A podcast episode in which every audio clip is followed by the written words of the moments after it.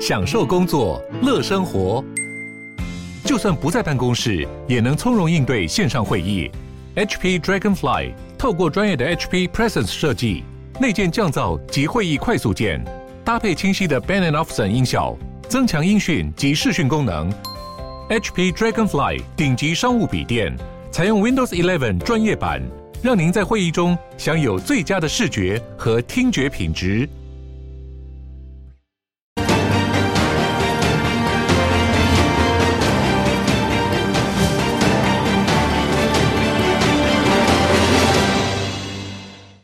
二分队出勤救援，最后身影曝光。只见消防车出动没多久，抵达现场，厂房大量冒出白色烟雾，下一秒瞬间爆炸。熊熊火光冒出后，铁皮建材瞬间炸飞倒了下来，直接压在消防车上。重回爆炸后的现场，宛如废墟，消防车头几乎面目全非，整辆车陷入屋瓦残骸堆里。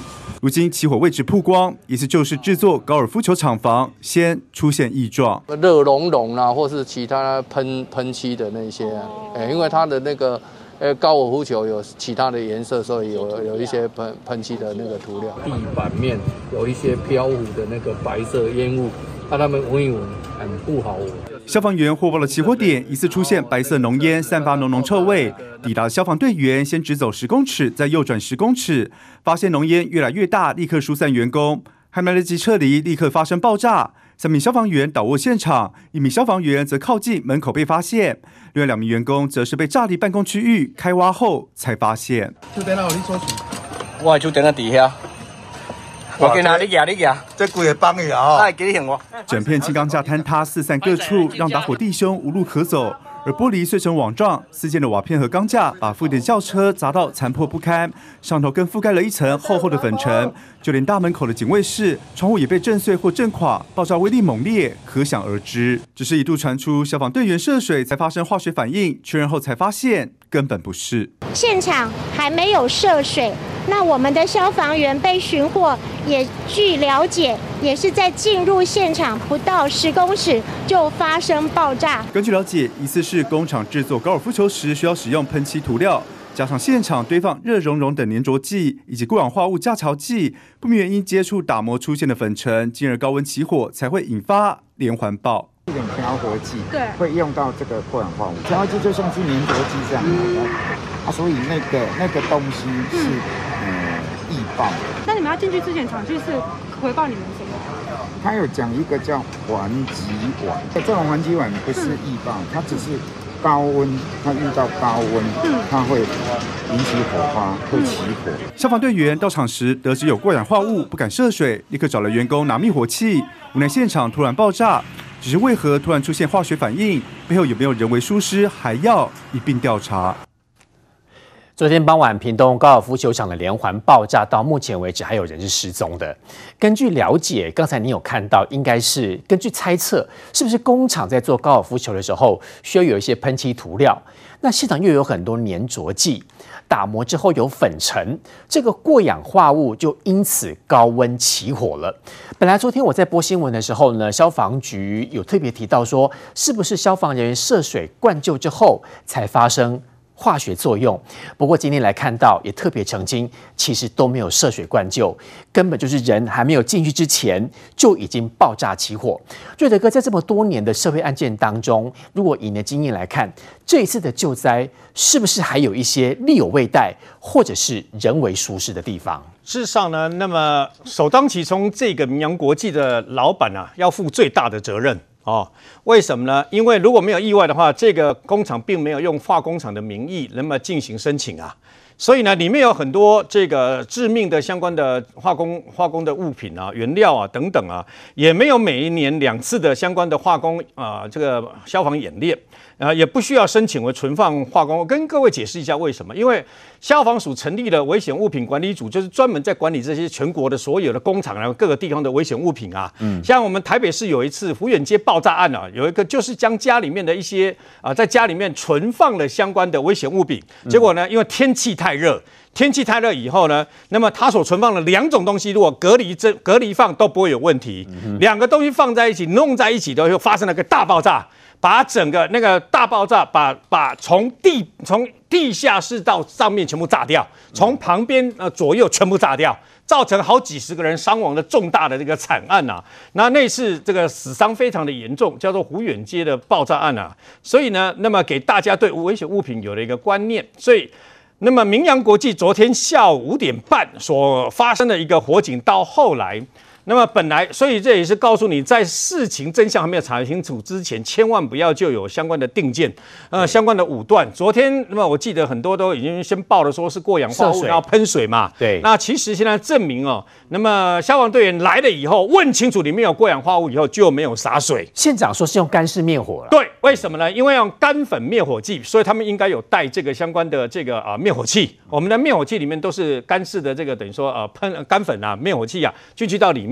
那当然，如果要用最贵的话，就是你那个消防化学泡沫车等等啊啊，那那个更贵了哦。但是问题是啊，还这个消防人员一个清白，就是他们知道里面有过氧化物，所以你一喷水的话就会引爆。本来就他们没有这样做，他们也真的没有这样做。他们进去以后呢，据这个苏醒的昏迷的苏醒的一个小队长啊，他醒来以后说，他们带了干粉灭火器进去，真讽刺，为什么他们连干粉灭火器都来不及喷？哎，他们进去首当其冲到现场，那时候火还没那么大，嗯、所以呢，你第一个想到是说里面还有人受困，你第一个想到是赶快疏散里面受困的员工出来。对，然后呢，进去到从这个第二扇呃，就编号第二的这一扇侧门呢进去了以后，进去不过十公尺，再拐个弯这样而已，听到了爆炸声，这个小队长已经发现不对，因为通常做到小队长就是消防经验比较丰富，所以呢，他已经觉得不对，无线电喊撤。大家赶快撤！他已经知道紧接而来可能里面还有一些啊、呃，这个大爆炸会发生。结果等到他们撤，都几秒钟的时间都来不及。你看，你做短短十五公尺而已哦，那个大爆炸砰回，那个炸到了那个三个人被东西压着，三个这个呃永消被压着之外呢，另外一个靠大门也没有用了，就是就是就是直接炸，然后直接炸开。那你会说那个呃有多可怕？看看那个消防车上面的那个相关的监视器。嗯，那个整个砸下来，整个厂不要说人，连消防车都被砸烂。我们今天看到现场其实有三部消防车，嗯，被如果钢铁做的消防车都被砸烂，你想想看，人会遭遇到什么样的一个这个等于说结果？所以失踪的人到现在可能，我们希望有奇迹，但是我只能告诉大家，我们也只能尽量希望有奇迹了。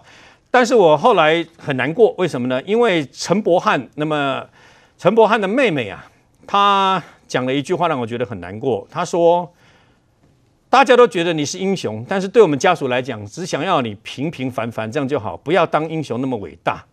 我只想你当一个平凡人，看得很难过。嗯，因为我自己本身跑消防新闻三十几年，我自己还创了消防署记者联谊会，就帮各地的这个消防弟兄们争取权益。”包括我们现在全国的这个呃空中勤务总队，都是在我的建议下整合了消防、空中消防队、空中这个警察队，然后还有林务局、还有海巡署，所有的空中把它全部整合在一起，然后可以搭载我们的那个特种搜救人员呐。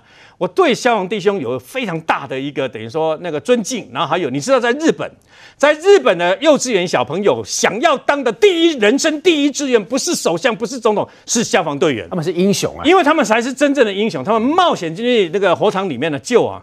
可问题是，今天这个呃明阳国际的老板哈，他们要负最大的责任。所以呢，现在检方一定要假扣押他们相关的这个财产嘛，防止脱产。我相信他们也应该也不至于脱产了。为什么能够生产全世界百分之二十占市占率最大的这个高尔夫球具啊？这个老板你要负起巨大的责任。嗯。但是问题来了，明阳国际有粉尘，明阳国际不是那么好的环境，已经不是一天两天了，为什么还让他这样做？为什么？因为没有稽查太彻底。为什么还让明扬国际可以这样做？啊，这才是重点。还有多少的公司工厂还像明扬国际这样？因为他们生意太好了，一天三班不断的赶，所以晚班来不及进去，早班受困的人很多，受伤一百多个人，很多都是早班的人哦。那么消防队员呢？事实上呢，在这个消防队员里面呢，全世界比我们救那救灾能量大十倍的这个日本啊，我们台湾的消防都师承日本，从日本那边学习，还包括消防机器人，这些都是一样。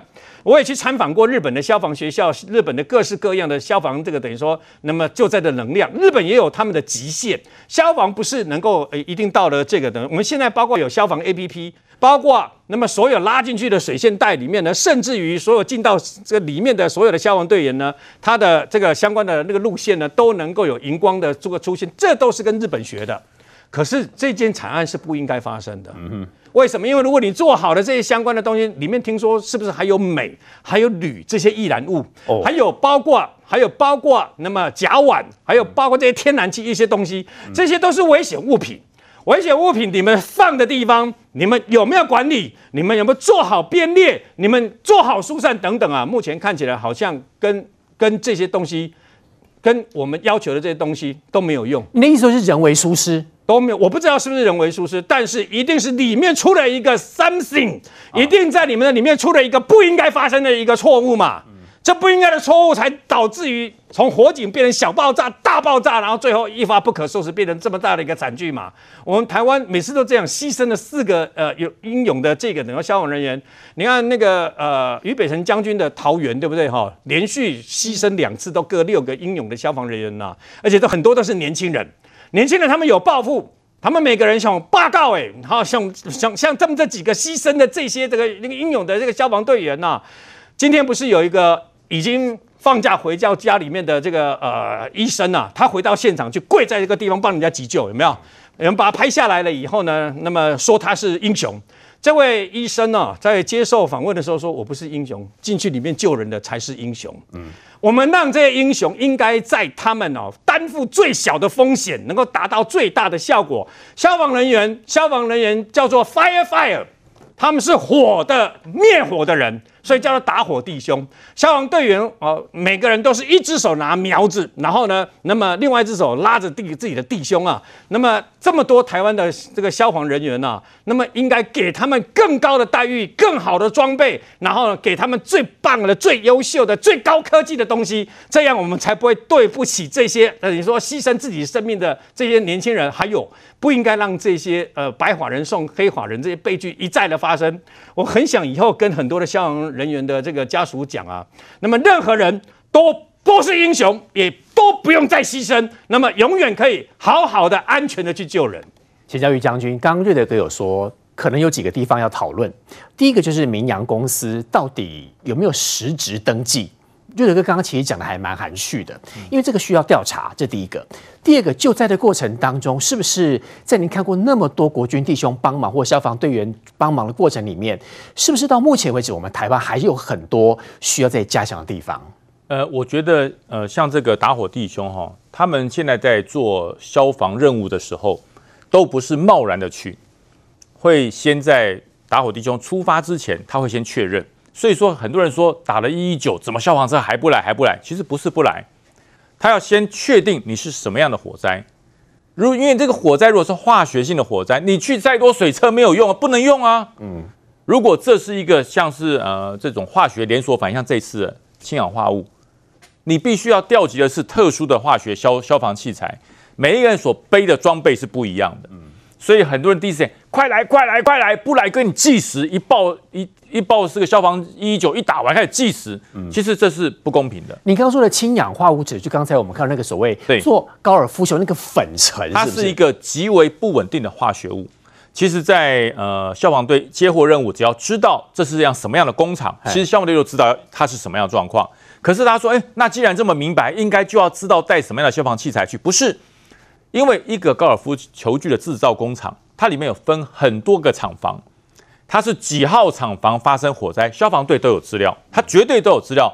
所以，呃，坊间的传有人讲说，哎呀，他是第一线浇水，不可能，消防队不可能犯这种低级错误，因为大家知道，一个县市里面所有的机敏设施或者是这些呃有维安的工厂，他们每年是半年就会去检查一次哦，半年就对于这些机敏的设施容易发生火灾的地方，他要做检查。如果消防检查不过，告诉你停工，整个停工，你不要做了。所以说，你说消防队不知道这间厂房里储存的是什么样的材料，不可能。您认为他们都知道？绝对知道。所以消防队员第一时间去，不可能犯这种低级的错误去喷水，那不是不要命了吗？嗯、你那个喷水喷下去哈，那不只是没有对救灾无益，反而造成更大的连锁反应。因为你一喷水，那个粉尘滚得更大。它它两个所谓的氢氧化就是两个氧中间夹一个不同的东西，那中间那个氧的那个那个链很容易断，非常容易断。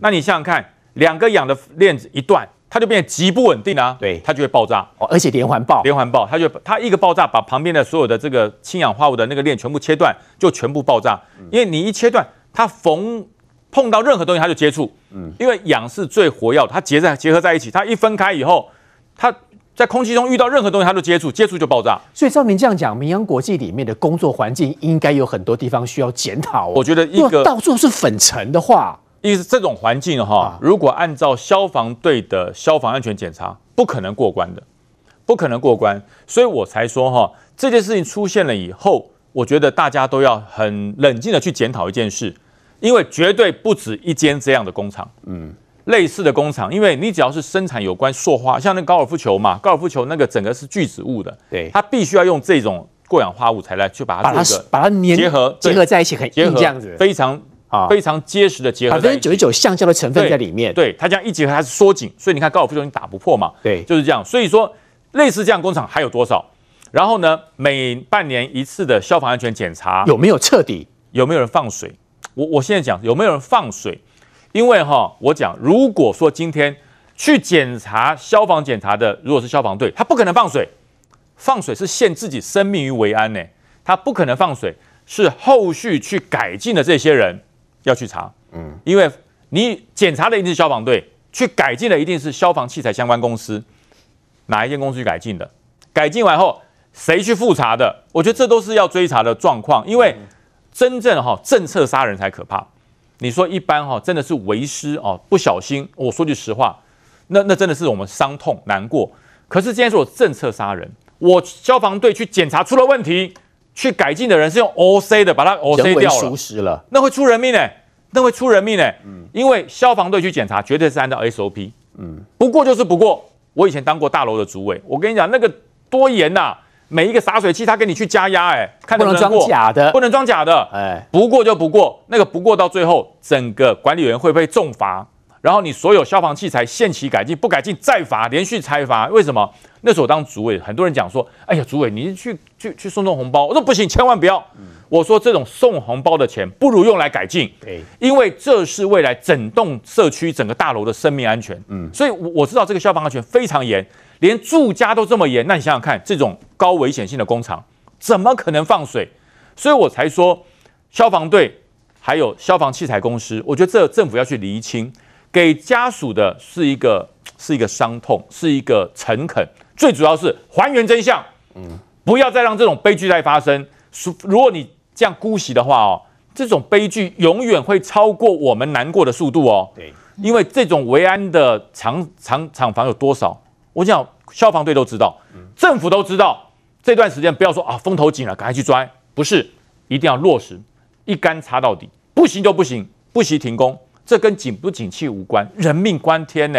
这不只是消防队的生命，在里面工作人的生命，政府都要保障他。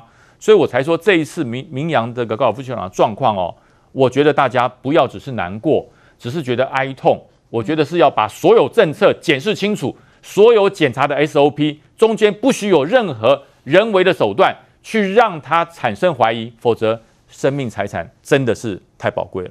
这个调查报告持续会调查下去的。不过来看到这一次的爆炸发生之后呢，赖清德副总统第一时间发文为伤者祈福。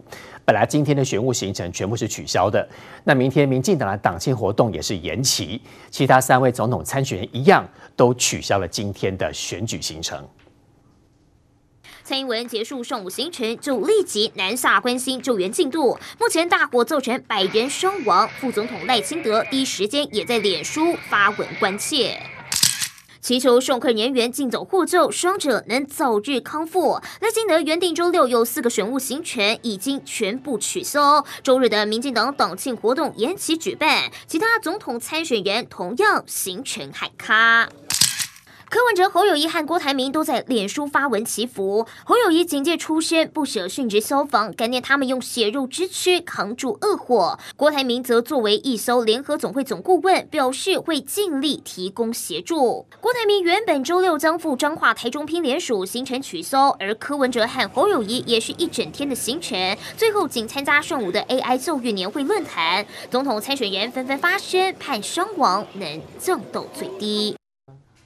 好，我们持续来看这一次整个爆炸是不是有很多需要检讨的地方？请往来看这里，大量化工料仅登记制造娱乐用品，是不是有依照明阳国际？是不是有依法提供厂区化学品种类跟抢救必要的资讯？现场的化学原物料有没有在环境化学署确实登录？上过这些资料有没有提供？现场指挥官有没有做好风险的掌控呢？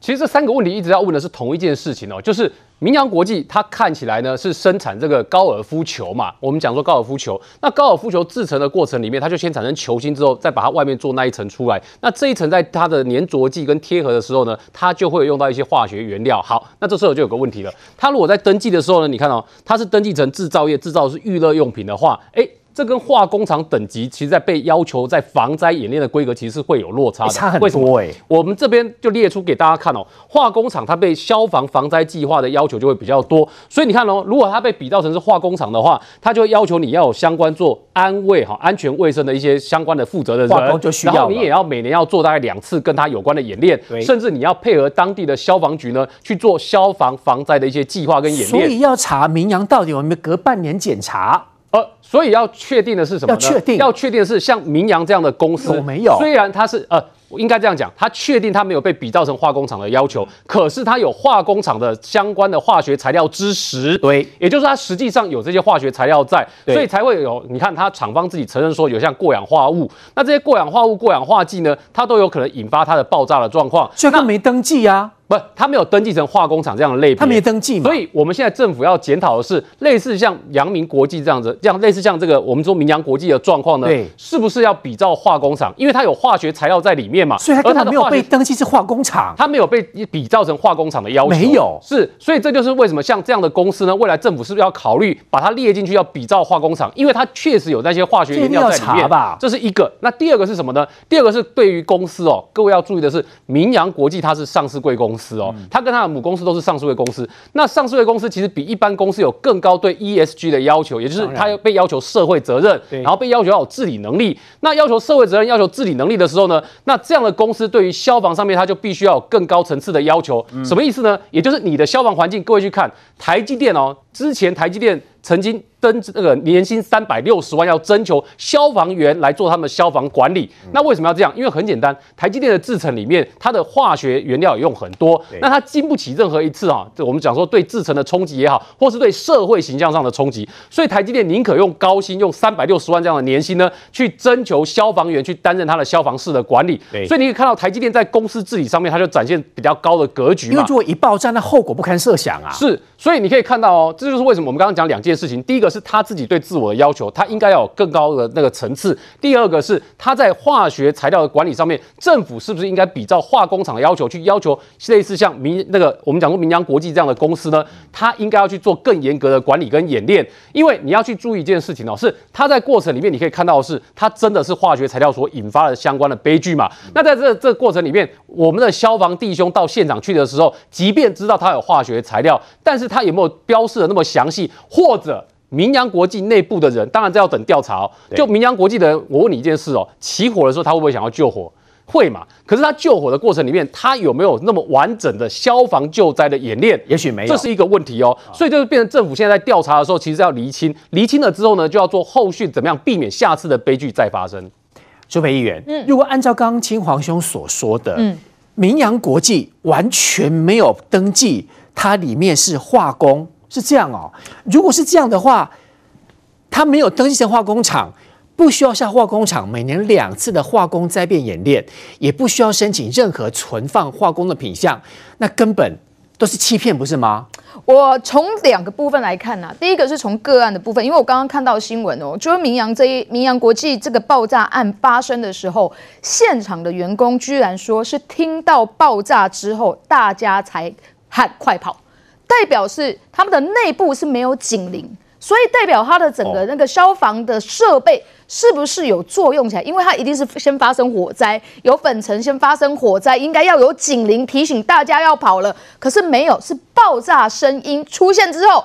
大家才喊快跑！你的意思是说，他连消防设备警示都没有？所以我觉得，这如果是个事实，那民法。那明扬国际这一间公司真的是大有问题啦，好，就是说，我觉得这个这个在事后的检讨上面，必须好好的去盯紧盯这件事情，是不是它整个消防设备其实是已经出现问题了？就是像之前台北发生那个钱柜事件是一样的，它到底有没有运作起来？有没有在第一时间警示，让在里面工作的人发现说已经有异常了，大家赶快逃生？如果没有，那问题就大了。可能连平常的这个所谓的消防演练都没有在进行。是。是就是说，如果这个新闻是真的，如果这在当场在工厂里面的人听到的是真的，那这件事情都多屌啊！然后第二个我要回应就是说，是不是要登记化工厂才需要去做演练，才需需要做申报？其实依照现在的法规哦，我们在这个所谓的各类场所消防设安全设备的这个条件里面，其实有一个公共危险物品等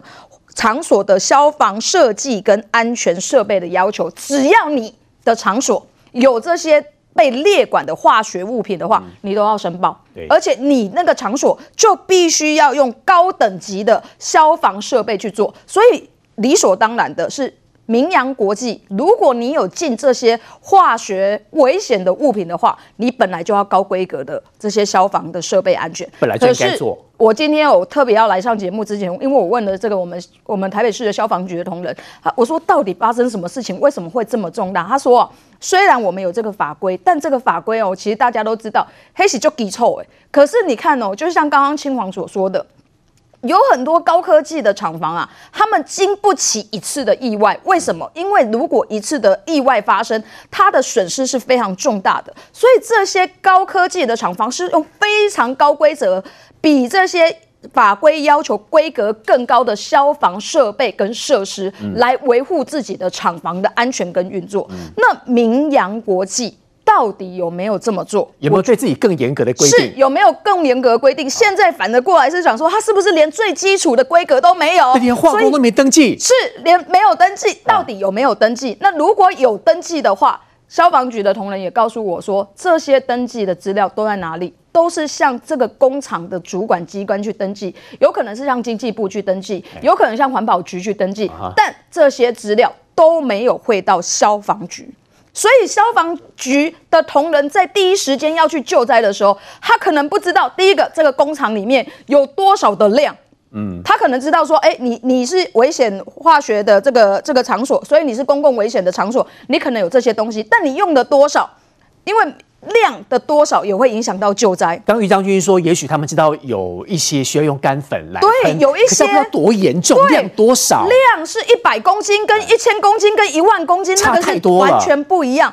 所以这些的量哦，都不是汇到消防局来。所以他也觉得说，未来像这一些事情，在主管机关掌握了这些资料之后，应该要同时间汇报。给消防局，如果意外发生的时候，消防局可以在平台上面去看到这个工厂有多少的这些化学物品，必须看得到，才能够去决定这个些消防局的同仁要怎么样去决定他的消防救灾的作业。我觉得这是非常重要的。嗯、这一次的事情，让我们看到就是说，哎，其实本来是觉得说他已经喷水了，结果事实上是连喷水都没有，就已经发生爆炸的。嗯、消防局的同仁也告诉我说，其实如果他们在对于火场啊的状况没有办法。掌握的时候，基本上是不应该派人进去的。对。但因为这个工厂里面有人在工作，哦，里面有人在工作，所以他们基于人道要进，要要派人进去。所以我觉得这个意外真的是让人家很心疼呐、啊。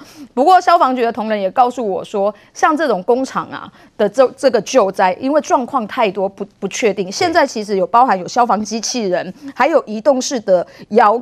遥控的炮塔，这种一个四十五班，接着加几百班。我觉得未来像这种工厂的救灾，是不是要让各个消防局、各县市的消防局就必须备有这种机器人的方式来协助救灾，也是保护我们的消防同仁呐、啊。哦，不过这当然就是说，当大家都来为这一件事情感到伤心跟悲伤的时候，所有刚刚讲的，包含。赖清德也停止了所有的竞选活动，那包含国民党、包含这个郭董也全部停止，民众党也停止。结果没有想到，民众党的停止停 gay 呢？本来呢说要停止快闪的活动，结果嘴巴说快闪，结果柯文哲居然现身在台中快闪，结果就被。网友炮轰啊，说一套做一套啊，哦，这个事情我是觉得真的是大可不必啦。你你当我们自己的同胞因为救灾而丧生的时候，难道你的脑袋都还在想着选举吗？而且柯文哲曾经身为是台北市长，哎，对这样子的事情发生，其实应该要跟家属同悲，结果你居然还在只想着你自己要选举，我觉得真的很不可取。这次的爆炸，我们要检讨的是，到底需不需要将来要由所谓的消防机器人、消防炮塔走第一线？另外，事实上，选战接近了，很多候选人私底下其实都有所动作，包括今天侯友谊宣布即刻请假投入选战。稍后回来。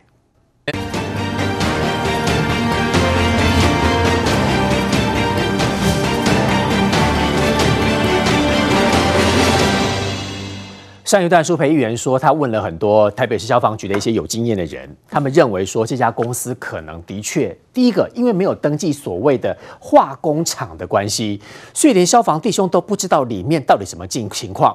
那刚才大家也在谈，因为里面的粉尘非常多，所谓的这个二氧化之类的学名太多了，因为粉尘多的关系，所以导导致它会有产生所谓连续爆炸。元智议员，如果以您议员的角度来监督所有的消防的话，这个公司看来问题真的很大。对，我跟有一个就是教企业防灾的的一个讲师啦，他也非常痛心，就发一个文啊。他说他每次到企业去讲这个主题的时候，他的第一句话都是告诉大家讲说，你们不要因为消防员到时候为了救你们这家公司而上升，就是这个意思。就是因为发生过很多次，对，之前就发生过嘛。像其实大家一直在谈一个东西，就消防员到底有没有退避权？什么叫退避权呢？就是如果如果消防员要进到那个火灾现场的时候，他没有足够的资讯，可不可以不要冲啊？可以不要进去？可不可以不要冲啊？可以不要进去？昨天就发生这个状况嘛。因为第一第一时间消防员没有掌握到完成完整的资讯啊。厂区那时候跟他们讲说，这是屏东县政屏东县政府消防局的副局长自己讲的哦。然后厂区只有告诉他们说，只有一个东西叫做环乙烷。然后他们环乙烷，环乙烷，然后他们判断说这个环乙烷高温会有火花，但是不会爆炸。可是他们在现场就觉得很奇怪，因为他们一直听到不不不不爆爆炸的声音。可是后来就发生那样的事情，就事后大家才知道，其实他们里面有高尔夫球嘛，啊，高尔夫球它是百分之九十是塑胶，嗯，可是它外面其实有涂一个涂一个油漆，橡胶，橡胶，但有涂个油漆，它有一个调和剂，对，那个东西实际上是很危险，是会爆炸的，就是很一白色一颗一颗，就表面上那个菱纹那那一片。对对对对，那是会那是会爆炸，所以可是他们他们进去前没有足够的资讯啊，嗯，所以这个才是最主要的问题嘛。那所以所有的企业是不是？因为我知道有一些有一些企业会觉得说，每次讲到这种防灾啊，什么火灾区划啊，什么什么防灾设施，都会觉得好烦呐，很烦呐，很很烦啊，多花钱呐、啊。每次面面临到检查的时候，都会觉得说，哎呀，这个这么严格，然后被挑出来要罚钱呐。对，可是只要发生一次，就是这么的严重，无法回复哎。所以我觉得大家未来就面对相关的法规，我觉得还是要必须要去遵守啦。嗯、那消防员除了我觉得大家还是要给他充分的资讯之外，比如说主管机关的掌握也很重要啊。昨天除了这家公司之外，经济部资料有没有完全完全给那个消防局，也是一个问题。刚才议员说他是完全方向不一样的，说不定只有消防局，消防局根本不知道他到到底有没有送到经济部，对，对对，完全不知道啊。对对对，然后那。就这个这个要去事后，当然现在不要再去检讨了，但是事后大家还是要去了解说，为有没有类似的状况嘛？然后还有就是，侯友宜我看到其实他的行程也取消了啦。本来明天是有一个什么景义消的力挺的活动，也都也都取消。但今天开始请假，那个那个请假那个就是事先就规划，也不会也不会是说这么刚好吗？是事先规划这么刚好？因为本来就是准备就是从美。美国回来之后就请假了，然后要拼选举了，对，就拼选举了。那当然大家也会批评说，哎呀，那谁叫你要市长，你为什么你你干嘛不辞辞职直接去选什么时候？我觉得这已经今天已经走到这一步了啦。啊，对，那那接下来就剩三三个月而已。那等于是他到时候不用进入到新北市议会接受质询啊？你可以接受吗？就不用了，就不用，了就不用就直接接受了？就是这个就可受公平啊，当然一定会被批评，一定会被批评啊，但是。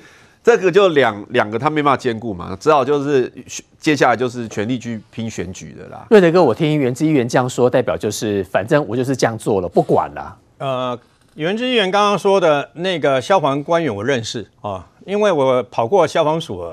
然后呢，那位就是林金红这个先生啊，林先生他在消防署当过三线二的相关的消防教育的，哦，他非常非常的专业啊。那么除此之外呢，当然大家现在有很多的检讨，但是我们都希望下次的悲剧不要这样发生。嗯，因为我们这些年以来所牺牲的这个等于说消防专业弟兄已经太多了，这些是不应该发生而一再发生的。那么至于说消防队员有没有说不的权利？有，在美国，美国如果枪战，枪战不是会有很多人受伤？但如果歹徒还没有解决，警察还没有能力保护消防队员的话，消防队员是有权利不进去里面救的。也就是你必须先把这个现场那个掌控以后，让他们，你不能叫他们去冒生命的危险，然后呢进入以后成为另外一个呃待救的人士哦，这个是不对的。另外就是刚刚讲到这个呃侯友宜啦。侯友谊将创下一个纪录，就是他从现在开始请假到这个一月，明年一月十三号总统大选结束啊，他将会比本来的朱立伦跟韩国瑜请假的时间更久。对，好久啊！哎，没有错。啊、那不要忘记，这八天他都在美国啊啊，所以呢，他等于早就开始请了。嗯，那当然，侯友谊他在提出新北市跟之前的前身台北县。有史以来最高的预算两千一百三十一亿的预算了以后，新北市就没有市长了。很简单，从现在开始，新北市没有市长。嗯，他请假了嘛？副市长代理那是副市长的事啊，他不是市长啊。这些都是你们一百一十五万的新北市民自己自作自受得到的结果。而且议员还说可以，他不用来一百一十五万的新北市民。把寄托寄托在侯友宜的身上，最后得到的结果就是他很不负责任的丢了一个两千一百三十一亿的预算，有史以来最多。照理来讲，你应该去捍卫你的预算嘛，你也要跟议员，你也要跟不管是哪一党执政党还是在野党的议员说，为什么我要两千一百三十一亿嘛？嗯，你那么高的预算，对不对？哎，两千一百三十一亿加上统筹分配款，你超过两千五百亿以上，哎。明年的新北市钱是很多的，你要告诉人家，我这个预算为什么要备那么多？为什么这个备那么多？以后你不要给我砍啊！这个哪里不能砍，哪里不能砍，你要捍卫你的。你放心，从现在开始，新北市没有市长，所以呢，他也不用去面对这个所谓的不用解释在野党、民进党这些人的这个质疑，然后砍预算或者干嘛，他都完全不在乎了。为什么？因为没起定了嘛，他已经不是市长了嘛。他已经从新北市这个战场里面脱离，已有更好的未来、美好的前途，也别去选总统啊！简单单就是这样嘛，嗯、这就是你们一百一十五万人选出来的啊！你们上去年一十一月的底的时候，那去投票的时候，你们有想到是要选出这样一个人吗？那你说，那还有副市长干嘛？那就选副市长就好了。那刘和然副市长，你当时就刘和然副市长出来选就好了嘛？请问你一百一十五万人是把票投给刘和然吗？当然不是嘛。成败要由侯友谊做这样决定的人自己去担负这个责任。你看波比，我今晚开西，你新北市都没有任何重大事情都发生，很简单嘛。你新北市所有的天灾人祸都不会再发生，因为一旦发生就算你的啊，很简单嘛，因为落跑去嘛，你无意啊嘛，你就是一个落跑的起点。我刚刚拍天爱的是安尼嘛，创下台湾自治史上最落跑。啊、当然你会讲说啊、呃，这个韩国瑜好像也是这样啊，哦，你和他一定会讲说韩国瑜，但是他说不出口啊。啊，为什么呢？因为呢，韩国瑜他他后来，因为韩国瑜后来的结局就是被罢罢免掉了嘛。欸、要罢免掉你侯友谊，我跟你讲，侯友谊要修心波比啊，为什么呢？走韩国的路，因为他明年一月十三号开出来的票，我相信绝对不会多。嗯，因为我觉得现在新北市民，你可以发现。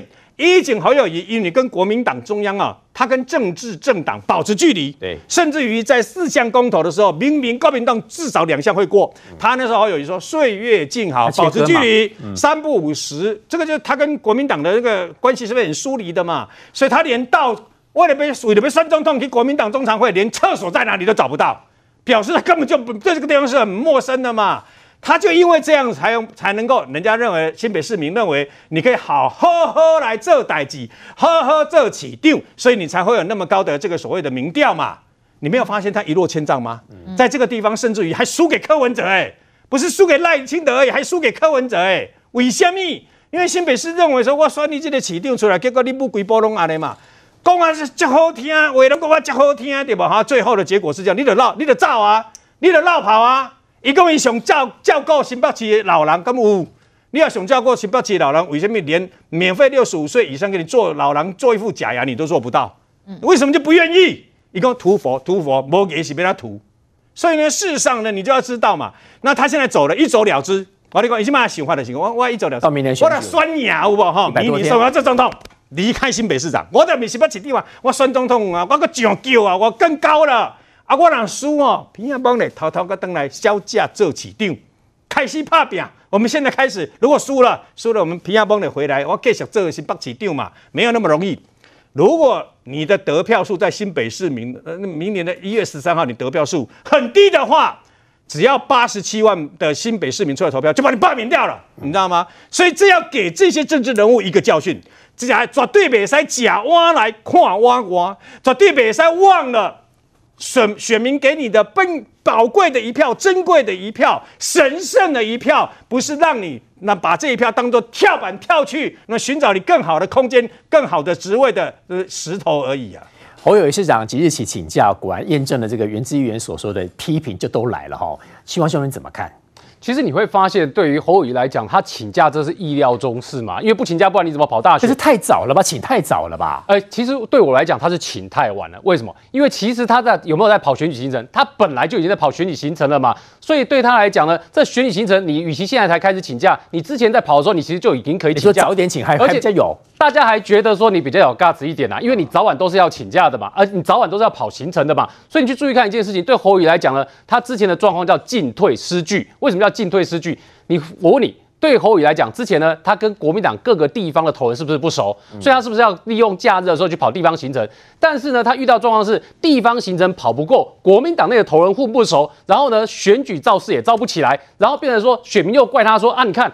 市长跑选举行程，然后呢，新北市政呢，之前你看，不管是遇到这个开枪的事件，还是后来遇到这个淹水的事件，许多的问题，人家都会抱怨说啊，你市长就是没有专心市政嘛，啊，你不专心市政的情况之下，市民的抱怨一样反映在你身上，所以就变成我所谓的进退失据，就是你既跑不好选举行程，你造势又造不起来，然后你市政市民又抱怨你没做好，所以三件事情三箭齐发，对侯友来讲就是扣分、扣分再扣分的行为嘛。那所以在这个情况之下，侯友现在请假，其实。对市民来说，我问你，对新北市市民来讲，会觉得你请假这件事是一件很棒的事情吗？所以瑞德哥说，也许走向韩国瑜的路，明年如果没选上的话，而且新北市民在看一件事情嘛，那你现在抱的是不是有点投机的心态？就是有选上去当总统，没选上回来当市长。哎，对新北市民来讲，这一年的市政对他们来说，感觉就有点像在空转。不但空转，有一些市长相关的行程，像我们讲，他出访到新加坡去的时候，遇到什么状况？遇到在国内这边就出现新北市民的开枪的状况嘛，所以对新北市民来说，你每一个跑行的行为，在新北市民来看，你就是辜负新北市民给你的那张选票嘛。所以这就是为什么他现在就是进退失据的情况。你可以看出侯友宜现在选情其实坦白说，虽然国民党认为说他的那个支持度有回升，可是你有没有注意到一件事情？所谓的有回升的情况，你看到在民调里面都还是在两成左右，哎，十八吧，十七、十八、十九而已。那有的民调有，就国民党自己讲说有到两成啊。那我们是给他最好的状况就是两成嘛。那两成也告诉你一件事情嘛，台湾社会其实百分之八十就是没有支持你侯友宜嘛。所以在这个情况之下，他的选情告急，也连带影响到国民党的立委的选情也受到影响嘛。所以这就是我们讲的，就侯友宜现在这个请假的时间点，看似他好像请假了，但其实对国民党来讲呢，这个对。对于他的选情不但不能加分，而且只是印证了新北市市民现在的看法，就是你市政顾不好，然后你选情跑不起来，同时我也不支持你选总统。稍微来来，看到是国防部部长邱国正说了，中国在东部外海跟南海进行联合军演，专家说了，中国要用所谓的海空联合封锁巴士海峡，用这个方式呢对南海进行掌控，而且要拒绝境外势力干涉台海事务。稍回来。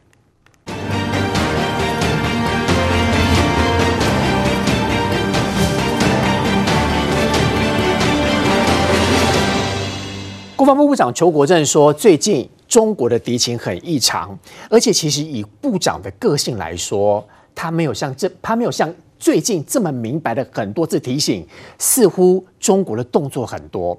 于是又想请问，连部长都这么说了，我也紧张起来了，因为他不太常常这样讲，是不是代表最近两岸的问题真的很紧张？呃，两岸目前军事紧张的问题，我可以明白的告诉他，绝对不是政治引起的。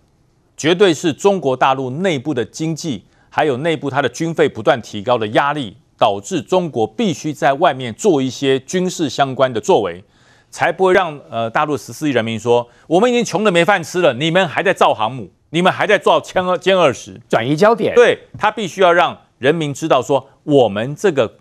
解放军的国防如果不发展，那我们会受到日本、受到美国、受到澳大利亚、受到全世界的欺压。嗯，所以我们是为了，就是讲难听点，就是民族主义啦。他打的民族主义，所以他必须要扩大军演，做大内宣的概念。对，那可是邱国正部长哈，他如果面临到中国解放军这么大规模的演习，他还说放心，这很正常，这才不正常啊！哦，他要他要据实以告。对，他如果说这很正常，这没什么，都跟以前一样。那我跟你讲。台湾有很多军事观察的一些专家，他就会把去年、前年、大前年一起以前的所有的问题、所有的这个军演拿出来一比对就不一样。嗯，所以邱国正部长他当然要说，嗯，异常。的确，最近真的动作很大，是真的。可是异常跟反常不一样。哦，大家知道邱国正这个人很很很内敛的啦，这老老军人哈，很内敛，他不会随便讲一些奇怪的，对，他不随便，他不会讲随便奇那种古。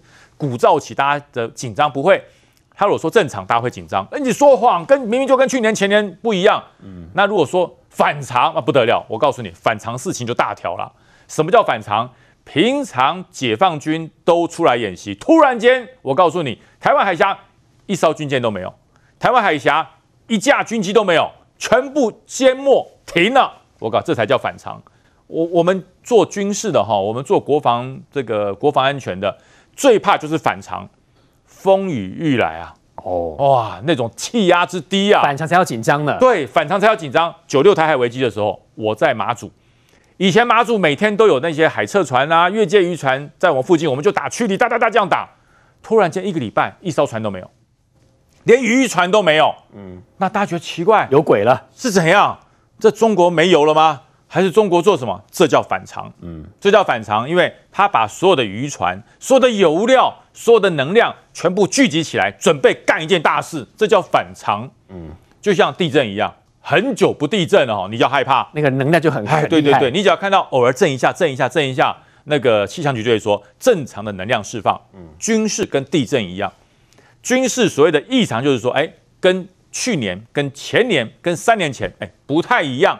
这叫异常，所以邱国正讲的是实话。嗯，那那大家要不要紧张？我告诉你，你遇到小地震要不要紧张？不要紧张啊！我告诉你，十年不地震，你每天都要紧张了。张玉说不用太紧张了。对，我想我想请问，你刚刚说他又在转移焦点，这个是不是也另外一个原因啊？你刚刚说他们的经济不好，对不对？对，这里传出说中国整肃军队，多名高阶将领被消失、被轻生，这真的假的啊？中国最精锐用来。反这个介入作战的是什么？火箭军，就是以前的二炮啊。火箭军的副司令，哎，被轻生了，他的司令司令官不见了，那么大的官被消失了，哎。然后我们这么一个精锐，花这么多预算要来做反介入的这个战略部队，你一定是用最专业、最了解火箭军的人，这才可以把这个花这么大预算的这一个军队统治好啊，然后发挥它最大的战略作用啊。我告诉你。把他的火箭军的司令员消失了，不见了。为什么？呃，因为呃是贪污还是泄密？反正贪污又泄密，犯大错了。反正就是习近平不信任你啦。哦，不管是贪污泄密，如果习近平信任你，贪污也没关系啦。如果习近平真的把你当自己人看，泄密他也当做不知道了啊。就是告诉你，习近平不不信任你啊，不信任你，消失以后，找一个海军的，在船上的，在海上的来管火箭军。对，而且还不止换一个。不管他的司令员、他的政委，全部来自海军，还有内陆的战区。嗯，那这表示什么？他不相信你，然后他找不到一个火箭军内部专业、懂得火箭二炮的人，他一个都不相信啊！全部都换。你想想看，司令员换，政委换，下面的这些飞弹旅的旅长换不换？我告诉你，一定都换啊，一定都换。嗯，从领导阶层的，从连级的，从营级的到旅级全换。那你认为这个火箭军还能干什么？诚如你所说的，解放军军报说，远离危险跟诱惑，最管用的办法就是物理隔绝，就是把这个老板给哎，这个高官换掉，不但要换掉，不但要换掉，还换一个不懂的来。哦，这就是物理隔绝，对，就是不懂的。好，你从海军换过来，你怎么贪污你都搞不清楚。交友不慎是个别领导干部落马的重要原因。哦，我懂了。他交朋友交错了，所以导致他贪污了。对对对，被抓了就把他处理掉了。贪污没关系，不够忠诚。共产党首重忠诚、效忠，再来清廉啊！共产党没有清廉的啦，我靠，共产党没清廉的啦。哎，我也是将军啊，我的小孩都在国内，为什么解放军的将军小孩都到美国去念书啊？因为当解放军的将军是赚钱的，哎，赚钱。对，解放军要升官，不是为了保家卫国，不是为了报效祖国，是为了赚人民币，哎，是捞钱的，要捞钱的。所以当习近平发现钱也给你捞了，好处也给你拿了。哎，你还背叛我，当然消失你啊！啊，那消失以后要找一个他能够信任的将领上，发现找不到，哎，找不到，从海军来。其实你认为他是信任这个海军吗？不信任，嗯，因为你把你从海军调到飞弹部队来，调到火箭军来，你搞清楚状况，两到三年，那就换掉了，嗯，然后把火箭军内陆的再调上船，我告诉你，还没有适应不晕船呢，又换掉了，嗯，所以解放军现在演习，我觉得很忧心啊。所以邱国正部长讲的反常哈。反他讲的异常，我觉得异常有一部分是是想说，哎，这些解放军啊，你你开船的跑去打飞弹，你坐飞弹的跑去开飞机，对不对？你是负责指挥空军的，上指挥航空母舰，这灾难哎，他们演习演假的吧？这就像是新手上路一样，你是刚刚考到驾照准备上路，我告诉你那天先公告，路上所有行人赶快躲避啊！你跑到我们的东太平洋来演习。你都是一个新手上路，搞不清楚状况的。说句实话，美国、菲律宾还有所有印太联盟的。